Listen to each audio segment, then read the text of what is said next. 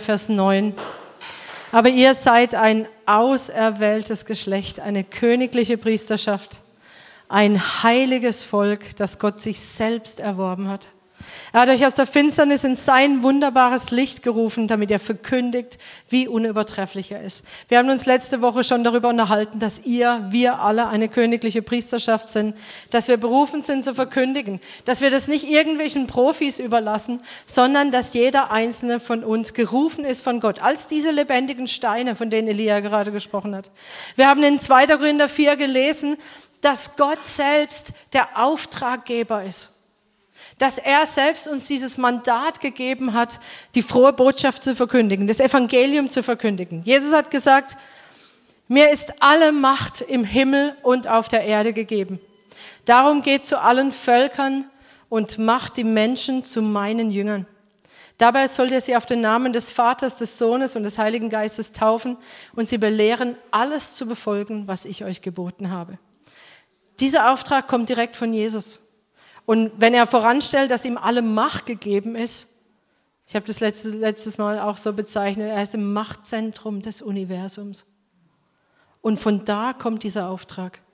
Es ist keine Option, sondern es ist ein Auftrag, den wir mit seinem Mandat wahrnehmen. Und Jesus sagt auch, Johannes 14, Vers 6, ihr alle kennt diesen Vers, ich bin der Weg, die Wahrheit und das Leben. Niemand, niemand kommt zu Vater als nur durch mich. Wenn es mehrere Wege gäbe, dann, dann müssten wir das Evangelium nicht verkündigen. Dann könnten wir hier in der Gemeinde sitzen bleiben, uns freuen aneinander. Aber wenn wirklich Jesus der einzige Weg ist zum Vater, dann gehen wir hin, einfach weil wir die Menschen lieben. Und ich war vorhin sehr berührt, einfach von den Gebeten, ja, für die Menschen, dass sie, dass sie Jesus sehen, dass sie Gott erkennen, dass sie auch in allen Umständen wirklich ihn erkennen können. Das ist das, was wir wollen, das ist das, was Gott noch viel mehr will. Und nicht nur, weil wir das wollen oder weil wir es für die Menschen wollen, sondern auch, weil die Menschen das brauchen, weil sie sonst verloren gehen. Lass uns immer wieder bewegt werden. Ich weiß, wir hören das immer wieder. Ja, wir hören das immer wieder, dass die Menschen verloren gehen. Und manchmal berührt es uns schon gar nicht mehr. Aber wir wollen wirklich Leute sein, die das berührt, denn das was ausmacht. Und wenn es dir nichts ausmacht, mir geht es manchmal so, mir macht, manchmal denke ich und dann sage ich, Herr, gib mir dieses Herz, gib mir dieses Herz, dass mir das was so ausmacht. Es fängt mit diesem Gebet an. Ja, wenn du kalt bist, wenn du hier sitzt vielleicht und denkst, ja, ich finde es irgendwie schon schlimm, aber irgendwie, ja, dann fängt es an mit diesem Gebet, dass ich sage, Herr, gib du mir dieses Herz, dass ich das, das mit, mitfühlen kann, dass ich dass ich dein Herz sehe, wie diese Menschen für dich sind. So, und heute möchte ich weitermachen. Nicht nur, dass wir das Evangelium verkündigen, dass wir neu motiviert sind, das Evangelium zu verkündigen, sondern, okay, was sage ich denn konkret? Ja, was ist denn das Evangelium? Was ist die Kernbotschaft des Evangeliums? Wenn ich einen Menschen treffe, was erzähle ich dem, wenn er noch nicht gläubig ist? Ich werde euch heute nichts Neues erzählen, ja? Das Wisst ihr, ja? Ihr seid hier, ihr habt die Kernbotschaft des Evangeliums gehört, aber wir haben schon so viel anderes gehört, dass es, glaube ich, wichtig ist, dass wir nochmal schauen, okay, was müssen die denn wissen? Was ist denn der Kern? Ich muss mich mit, nicht mit jemand Neuem da gleich über die Sprachenrede unterhalten oder über irgendwie ähm, irgendwelche Kraftwirkungen, wo auch immer, sondern was ist der Kern des Evangeliums? Und Jesus hat uns aufgetragen, die gute Nachricht zu verkündigen zu verkündigen. Und ich habe mir diese Worte nochmal angeschaut, dieses Verkündigen sowohl im Petrusbrief als auch in diesem Auftrag von Jesus. Und diese Worte für verkündigen, hinaus verkündigen, dieses Wort im Petrusbrief, das heißt eigentlich ausplaudern, bekannt machen, davon reden.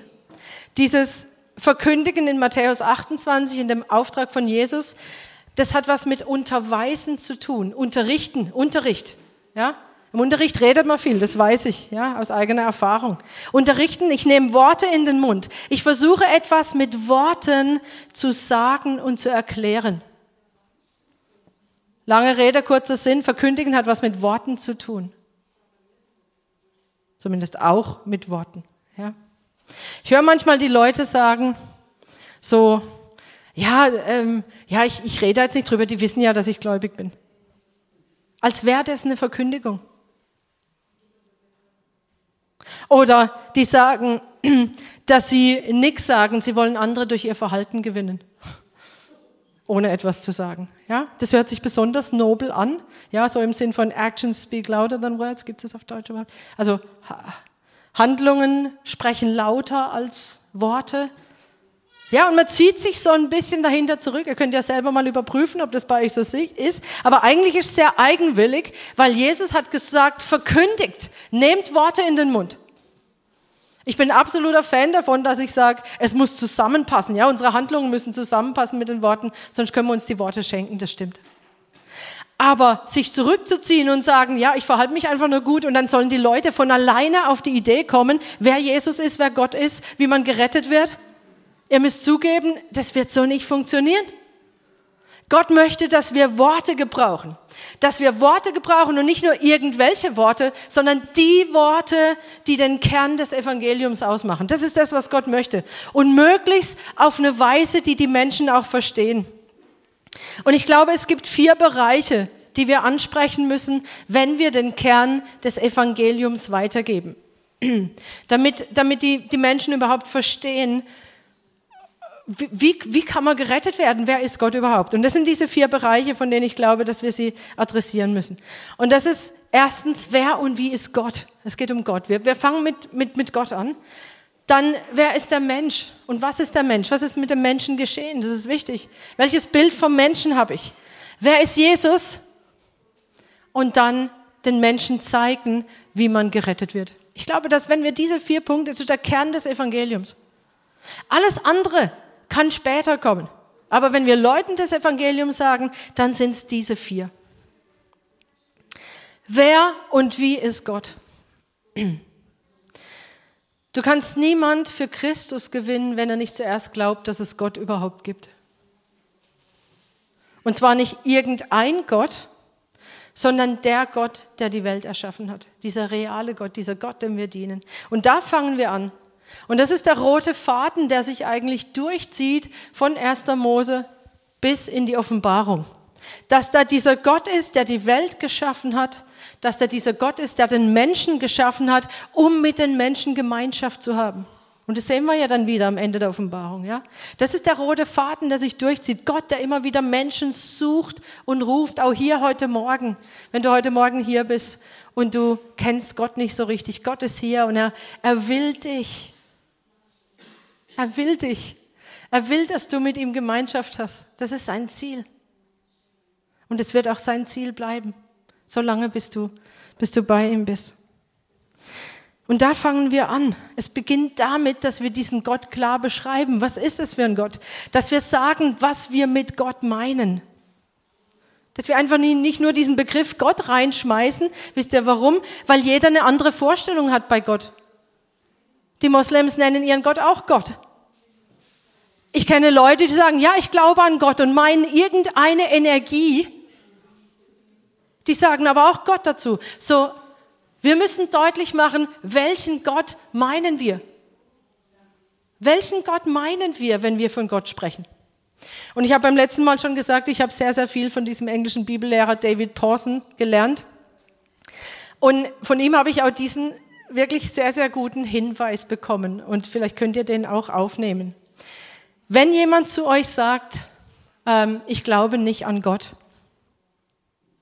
dann sagt nicht vorschnell, ah, ich aber schon, sondern fragt nach, an welche Art von Gott diejenige Person nicht glaubt. Fragt nach, was, wenn du sagst, du glaubst nicht an Gott, was verstehst du denn unter Gott? Warum? Weil es sein kann, dass diese Art von Gott, an die diese Person nicht glaubt, an, an den glaubst du wahrscheinlich auch nicht. Versteht ihr? Also, dass wir nicht vorschnell davon ausgehen, dass wir das Gleiche meinen, wenn wir über Gott sprechen. Und dann ist man im Gespräch. Wenn der andere nicht nur sagt, ich glaube nicht an Gott, sondern okay, wer ist denn dieser Gott, an den du nicht glaubst? Und dann wird er anfangen, den zu beschreiben. Ganz oft kommen irgendwelche menschlichen Konstrukte raus oder die Kirche oder, oder, oder, aber nicht Gott selber. Und dann, was für eine Möglichkeit, über den echten Gott zu sprechen. So, ich will dich ermutigen, nicht die Leute gleich anzupredigen oder dein Statement zu geben, sondern nachzufragen. Nachzufragen. Was verstehst du darunter? Erklär mir, wieso glaubst du nicht? Ich glaube, dass das eine Riesenchance ist und dass wir sie oft vertun, weil wir sofort sagen, ich schon, ich glaube an da, da, da, da, da und das Gespräch ist tot. Und das Zweite, beginne nicht mit der Liebe Gottes. Und ich, das ist krass, weil wir das alle irgendwie so gelernt haben, oder?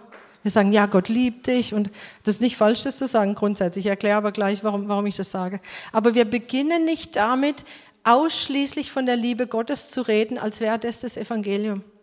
Ich glaube, dass das Evangelium heute sehr, sehr einseitig verkündigt wird und dass es auch ein Grund ist, warum Menschen nicht wirklich zur Umkehr kommen. Dass sie vielleicht irgendwie an Gott glauben, dass es da was gibt, aber nicht wirklich Kinder Gottes werden, nicht wirklich zur Buße kommen, weil das einseitig verkündigt wird, weil einseitige Liebe Gottes verkündigt wird.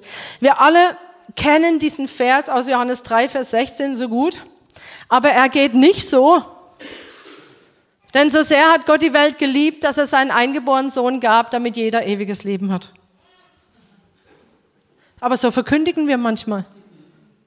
Wir sagen, Gott liebt dich und er will, dass du ewig lebst.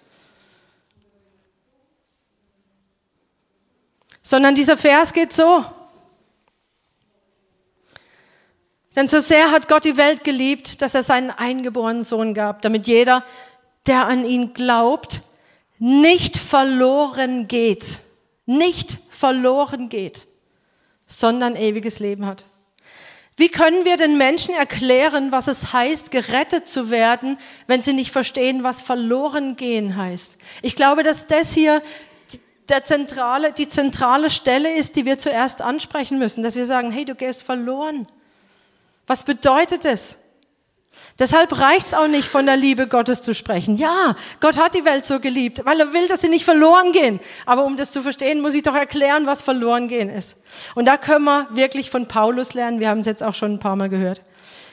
Römerbrief, der fängt mit dem Zorn Gottes an. Ich weiß, wir mögen das nicht. Ja, wir mögen das nicht so anzufangen und den Leuten das gleich zu sagen. Aber es ist wichtig. Wir müssen doch sagen, dass der Zorn Gottes auf den Menschen liegt nachdem der Mensch die Gemeinschaft mit Gott verlassen hat. Wir lesen das in Römer 1, Vers 18, wo es heißt, Gott lässt seinen Zorn sichtbar werden. Vom Himmel her lässt er ihn über alle Gottlosigkeit und Ungerechtigkeit der Menschen hereinbrechen. Denn mit dem Unrecht, das sie tun, treten sie die Wahrheit mit Füßen. Das ist erstmal die Grundwahrheit über, über der ganzen Menschheit. Und Gott hasst das Böse so sehr. Und ich glaube, es ist wichtig, wir können das ja auch so ausdrücken. Ich glaube, jeder wird mit uns übereinstimmen, auch die, die nicht gläubig sind, dass das Böse böse ist und aus der Welt hinaus muss. Da würde dir jeder zustimmen. Das würde ich auch so nachfragen. Ja? Willst du, dass das Böse aus der Welt geschafft ist? Aus der Welt geschafft wird. Und da würde dir jeder zustimmen. Und Gott möchte das auch. Und Gott hasst das Böse so sehr, dass er sich festgelegt hat, das Böse ein für alle Mal aus der Welt zu schaffen. Und er hat auch schon einen Tag festgelegt, an dem das geschehen wird. Und das müssen wir den Leuten sagen. Das ist das, was Gott betrifft. So, wir sagen, wer ist dieser Gott? Was verstehen wir unter Gott? Und wir sagen, was dieser Plan Gottes von Anfang an war mit dem Menschen, nämlich mit ihm zusammen zu sein. Dass er sich das so wünscht. Und dann reden wir darüber, dass der Mensch das verbockt hat und nicht mehr im Prinzip mit ihm zusammen ist. Und ich meine, derjenige, derjenige Mensch, mit dem du gerade sprichst, ist ja ein Beispiel dafür. Er hat ja Gott verlassen. Er ist ja nicht bei Gott. Und das ist der Anknüpfungspunkt. Und jetzt könnten wir uns ja darüber freuen und die Person vielleicht auch, dass tatsächlich dieser Tag kommt, an dem Gott das Böse aus der Welt schafft. Da können wir sich jetzt drüber freuen. Aber wir können uns nicht drüber freuen. Warum? Weil es ein Problem gibt, das uns alle betrifft. Einerseits ist da diese unglaubliche Würde des Menschen. Da würde ich auch auf jeden Fall darüber sprechen und sagen, wir haben als Menschen diese Würde von Gott bekommen, dass wir nach seinem Ebenbild geschaffen sind. Wir sind die Krone der Schöpfung. Gott hat gesagt, es war sehr, und es ist sehr gut. Und er hat dem Menschen die Ewigkeit ins Herz gelegt. Das ist Gottes Wahrheit. Und da gibt es eine, etwas in uns, das kann nur von Gott gefüllt werden, von nichts anderem. Und das ist bei jedem Menschen so. Und der Mensch, der strebt danach. So, das ist das eine. Jeder Mensch hat diese unglaubliche Würde. Und zugleich hat jeder Mensch diese unglaubliche Verdorbenheit in sich. Diese Kaputtheit, die aus der Rebellion gegenüber Gott kommt. Und wir lesen das in Römer 3, 10 bis 12. Keiner ist gerecht, auch nicht einer. Keiner ist klug, keiner fragt nach Gott. Alle sind vom richtigen Weg abgewichen. Keinen einzigen kann Gott noch gebrauchen. Keiner handelt so, wie es gut wäre, nicht ein einziger, nicht ein einziger. Der Mensch will Gott nicht. Er will unabhängig sein.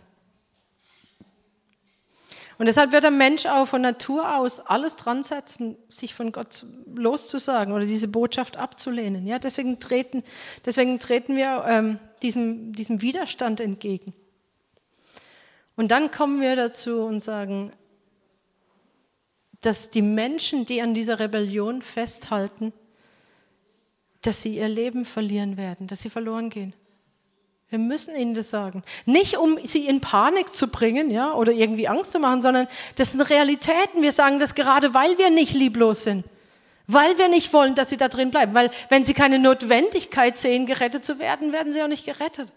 So, es ist nicht Lieblosigkeit, ihnen vom Zorn Gottes zu sagen und von diesem Gericht, sondern es ist die Liebe, die uns motiviert zu sagen, und deshalb komm. Wir müssen ihnen das sagen. Und wir, wir, nochmal, wir haben ein Mandat von Jesus. Schreckt nicht davor zurück, das zu sagen. Ist natürlich immer eine Frage, wie man das sagt, ja. Auch klar.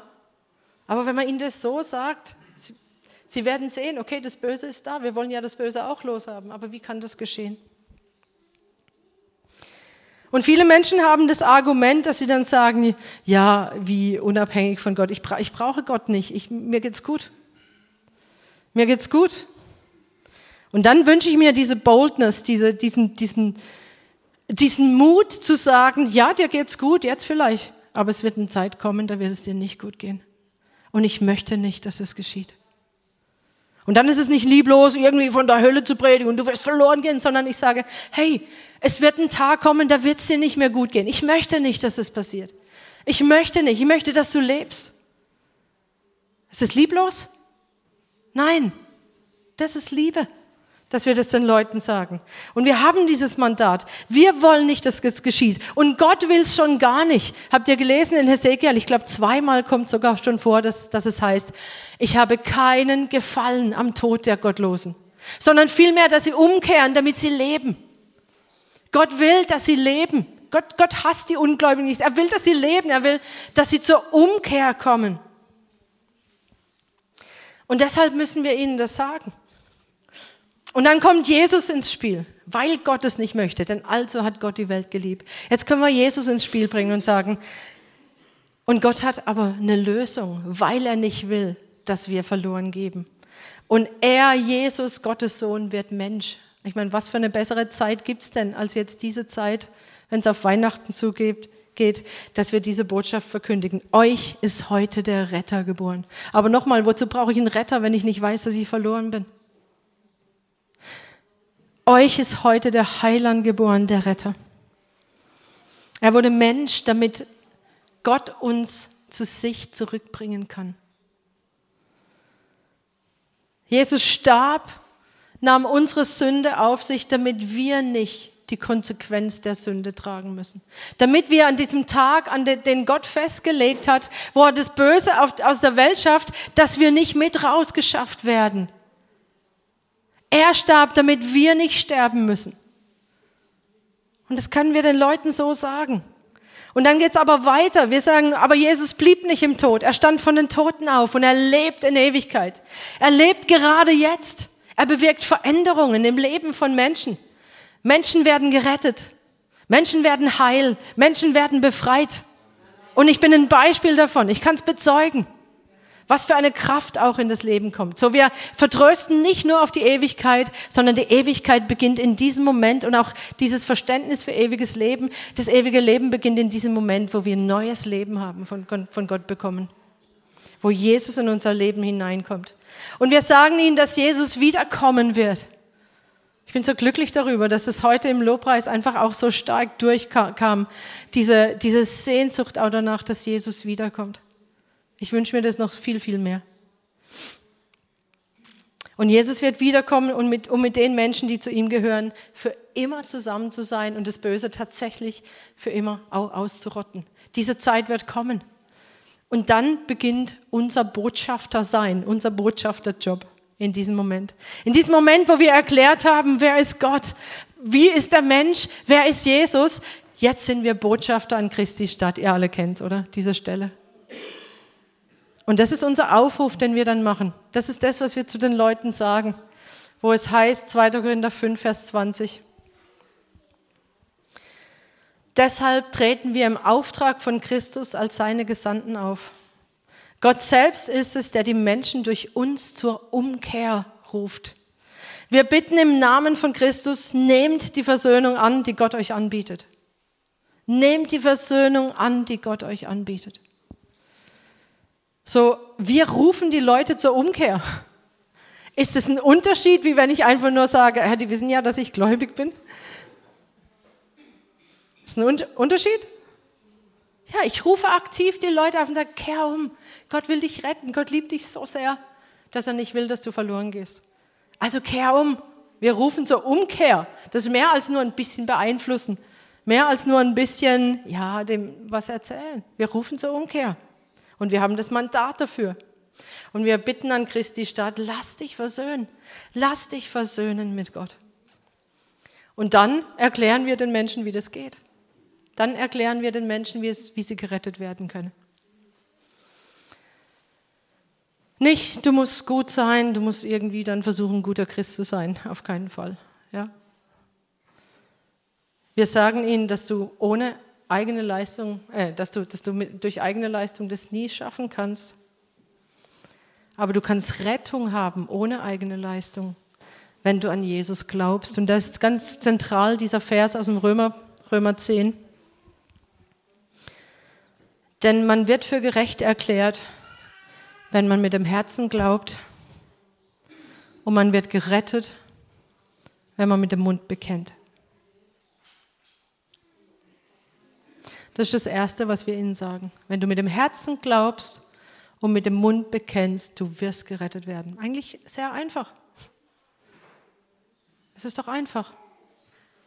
Aber wir werden gehindert, so konkret zu sein. Wir werden abgehalten, aus Gründen, die wir letzte Woche besprochen haben. Weil da dieser Widerstand ist und der Feind nicht will, dass auch nur eine einzige Person in unserem Umfeld zum Glauben kommt. Aber wir wollen das so tun, wie Gott uns das vorlegt. Und er hat uns diese Verse gegeben.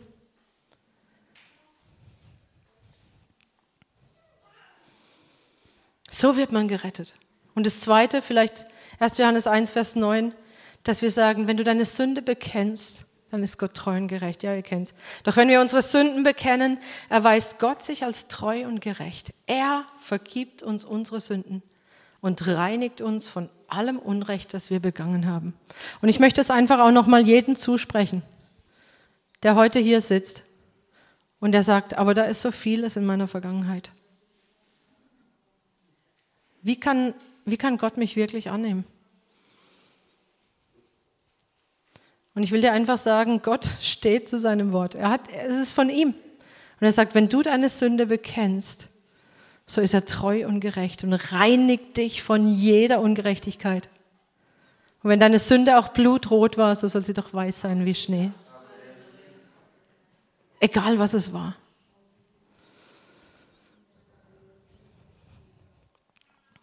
Wisst ihr, Gott vergibt die Sünde nicht um unseren Habt ihr das gewusst? Wir sind zwar für ihn wichtig, er liebt uns, aber er vergibt sie nicht um unseren Willen. Das steht in der Schrift. Er vergibt sie um Jesu Willen, um seines Namens Willen. Und deshalb können wir das auch annehmen, weil es gar nicht von uns abhängt, wie toll wir sind oder wie, wie reumütig und wie irgendwie was, sondern er vergibt sie um seines Namens Willen. Das ist das, was er sagt. Und dann bekommst du neues Leben. Gottes Leben kommt in dich hinein. Leben vom Himmel her, weil Gott selbst kommt, um mit dem Heiligen Geist in dir zu leben. Das sind die Grundwahrheiten.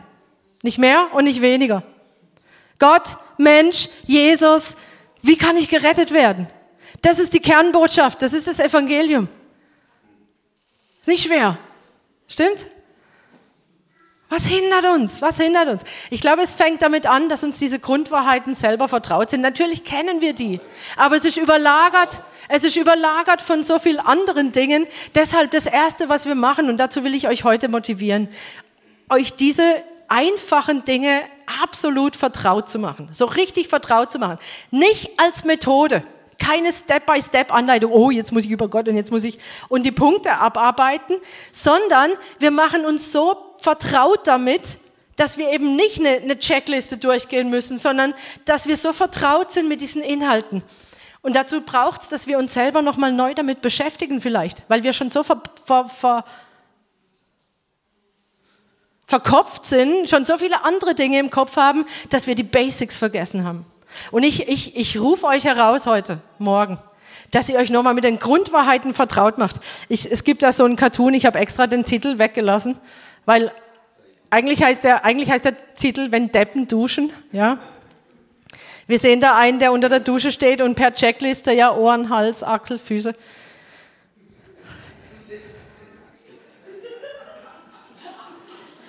Achsel 2. Ja?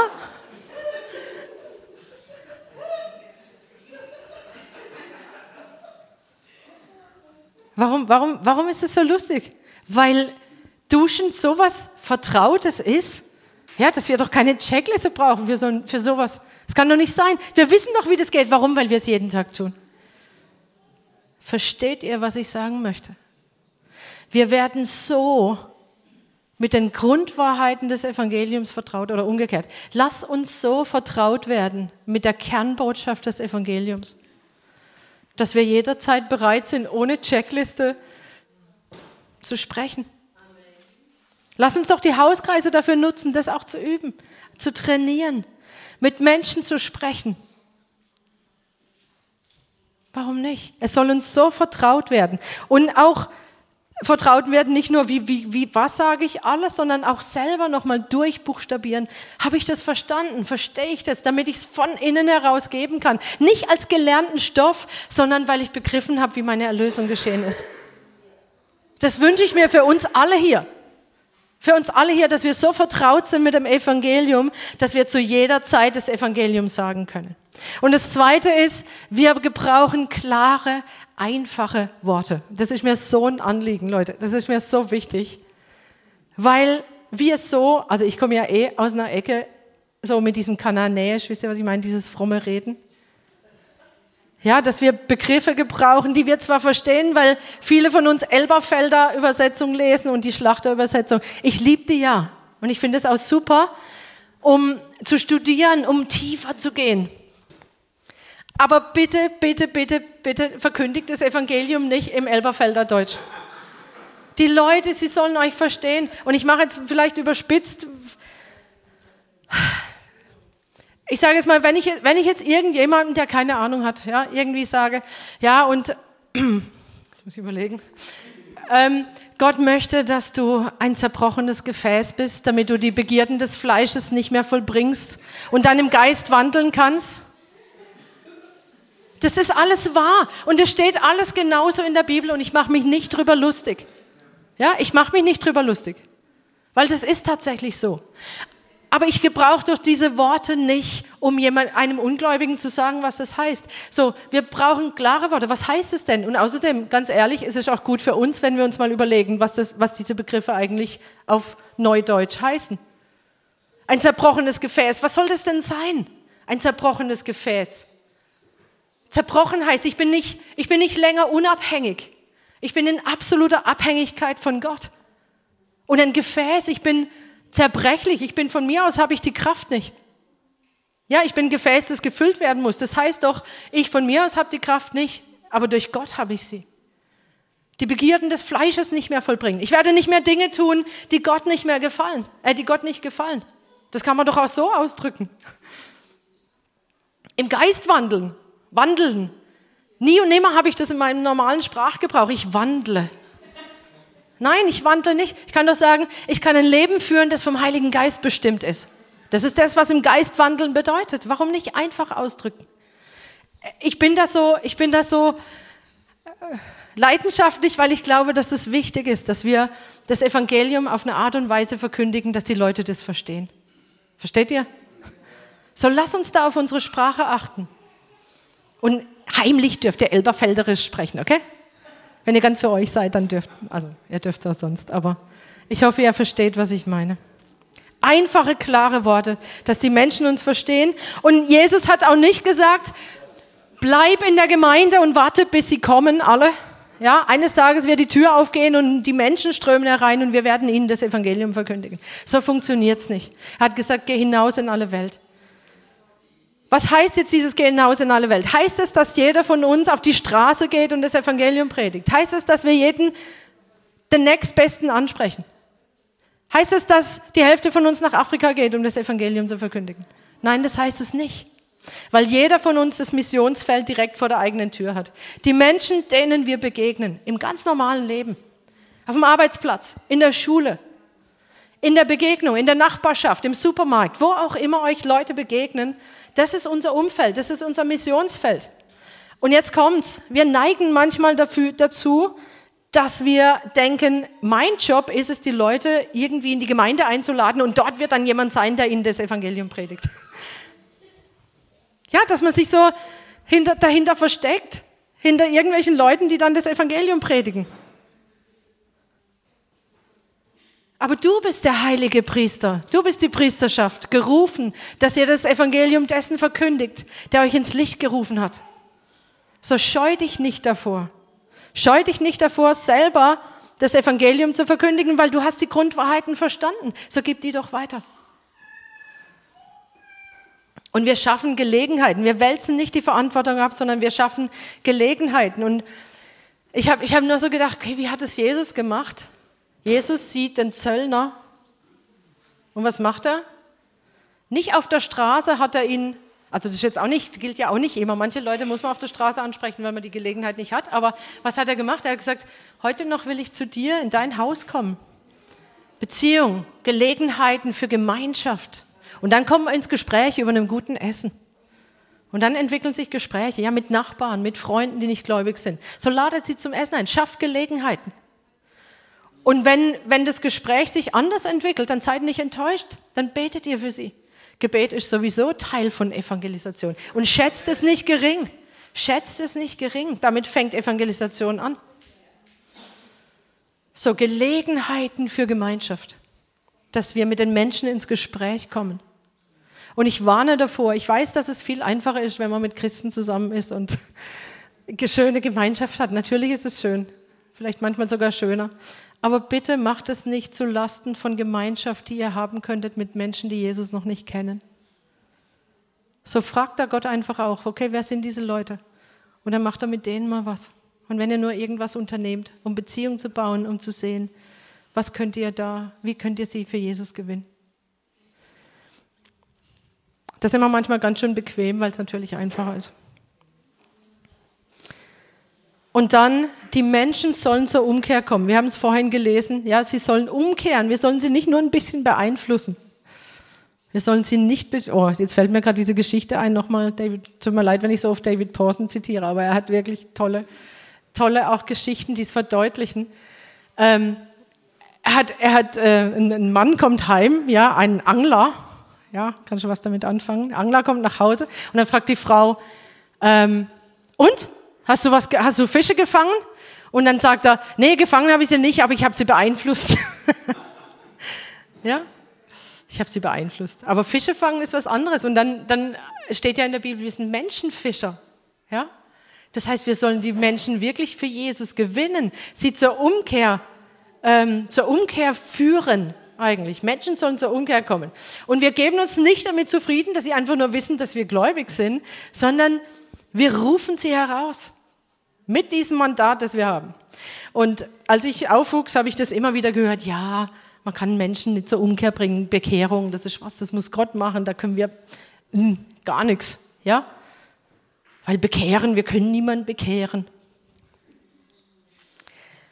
Aber die Leute bekehren sich als Folge unserer Verkündigung.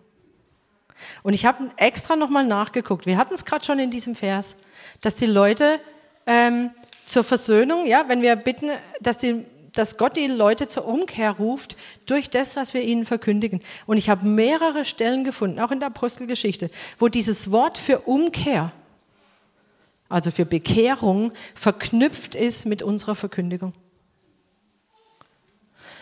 Apostelgeschichte 14 zum Beispiel. Da heißt, wir verkündigen euch das Evangelium, dass ihr euch bekehren sollt. Es hängt zusammen. Apostelgeschichte 26. Ich will dich senden, um ihnen die Augen zu öffnen. Hier reden wir von einem Jünger, ja, der, von einem Apostel, der gesendet wird. Ich will dich senden, um ihnen die Augen zu öffnen. Ich habe oft gehört, ja, das können wir nicht und wir können, ja, habt ihr das auch schon gehört? Aber Gott sagt, wir können das tun durch unsere Verkündigung.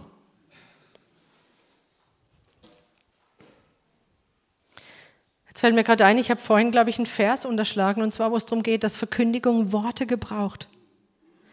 Da haben wir diesen Vers, wo es heißt, dass der Glaube aus dem Hören kommt, dass der Glaube aus der Verkündigung kommt. Und die Verkündigung aus Gottes Wort. So, wir verkündigen das Wort Gottes und der, durch das Hören davon kommt der Glaube. Und so sind wir da so sind wir da mit dabei. Wir öffnen ihnen die Augen, damit sie sich bekehren. Natürlich können wir nicht das Herz umdrehen. Aber wir können verkündigen, damit sie sich bekehren, damit sie sich abwenden von ihrer Unabhängigkeit, damit sie sich abwenden von ihrer Rebellion und damit sie sich Gott zuwenden. Und wir sind berufen, Leute zur Umkehr zu bringen, nicht nur ein bisschen zu beeinflussen. Und dann verstehen wir auch, dass Umkehr wir sind dann nicht sofort zufrieden und sagen, ja, umgeheizt, du musst einfach nur sagen, dass du Jesus in deinem Leben haben willst und dann bist du bekehrt. Nein, das machen wir nicht. Wir machen das gründlich, so wie das Wort Gottes uns sagt. Wenn wir Menschen zur Umkehr führen, lieber, lieber sich Zeit nehmen. Wir wollen keine schnellen Bekehrungen. Manchmal ist man da viel zu schnell. Aber ich sage euch was, wenn ein Mensch sich nur auf Grundlage der Seele bekehrt, also wenn jemand seelisch angesprochen ist, irgendwie nach vorne kommt und so, ja, das will ich auch, das will ich auch. Aber wenn der Wille nicht dabei ist, wenn der Wille sich nicht beugt, dann wird da kein neues Leben sein von Gott her. Umgekehrt genauso, wenn ich mit dem Verstand, wenn ich Leuten das erkläre und sie sagen, naja, klar, macht Sinn, aber Wille und Gefühl sind nicht dabei. Sie wollen das gar nicht. Du wirst, du wirst keine echte Bekehrung bekommen. So, ich glaube, der Wille, der Wille muss sich unterordnen. Das ist übrigens bei uns immer noch genauso. Ja? Der Wille muss sich unterordnen, dass Gott mit uns mehr und mehr anfangen kann. Und dann wird Gott diesen Menschen neues Leben geben. Und dann das Letzte, ich habe schon gesagt, Gebet. Wenn wir wollen, dass Menschen zu Christus kommen, es fängt mit Gebet an weil dieser Widerstand da ist, der gebrochen werden muss, weil der Feind den Menschen den Blick verstellt, dass sie das Licht nicht erkennen können.